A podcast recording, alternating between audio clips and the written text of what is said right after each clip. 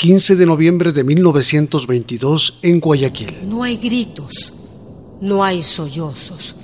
El dolor se ha convertido en ira y estoy aquí, inerme. Las balas atravesaron mis entrañas, mataron a mis hijos en mi vientre y a mi vientre profundo los botaron. Ahí los guardaré, les daré abrigo y los haré resucitar cuando la patria necesite recordar que un día ellos dieron su vida por la vida.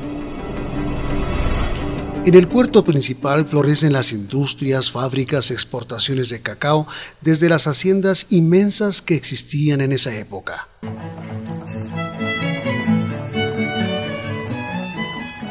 Mi calle más larga es la de las industrias. Corre paralela al río desde el centro al astillero. La mayoría de las manufacturas se asientan aquí. En el norte está el puerto y los espacios reservados para el secado y embarque del cacao. Miles de pies descalzos transitan por aquí. Miles de sueños llegan como gotitas de humedad hasta el río. Se solicita con urgencia que campesinos de la sierra vayan a trabajar a la provincia del Guayas para los terratenientes y la poderosa iglesia, dueña de los bienes y la producción agropecuaria. Me gusta ver cuando llegan las grandes cargas de cacao. Todo es bullicio, todo es movimiento en el puerto. Ay, siento el olor del cacao húmedo secándose y a las mujeres dando pie al cacao, arrastrando sus pies descalzos para moverlo.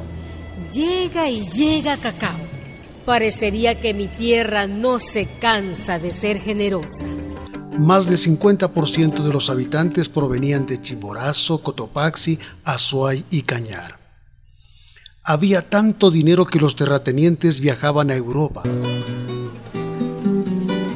Sábado en el malecón, un vaivén de gente alegre. La brisa lleva fragantes olores para hacer agua a la boca.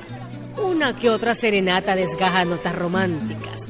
Y va llegando la noche, pintada de luna blanca. Era un lujo inimaginable. En la ciudad surge una arquitectura sorprendente. Hay que decir la verdad. Movemos la economía. Le damos trabajo al pueblo. Mucho dinero al gobierno. Si no fuera por nosotros, Guayaquil sería un infierno.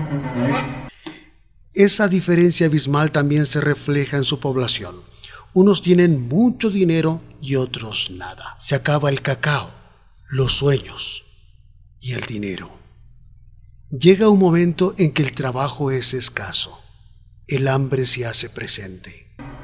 Trabajo y trabajadores, hay que organizar, señores. No son los tiempos de antes. Trabajar no es un favor. No tiene nada que ver con la bondad del patrón. Para un trabajo, un salario que tiene que ser muy justo. Antes yo no lo sabía. Pero ahora sí lo sé.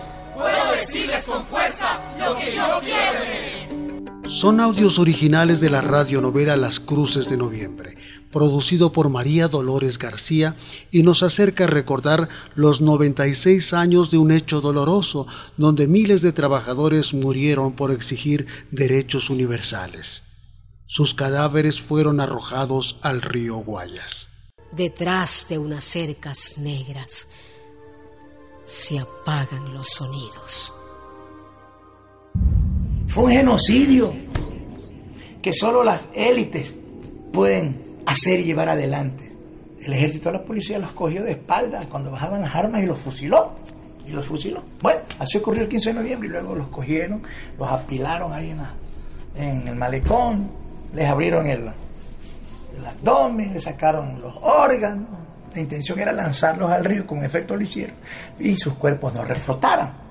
Otra cantidad de cadáveres fueron recogidos y fueron llevados en carretas hasta la hacienda la Tarazana.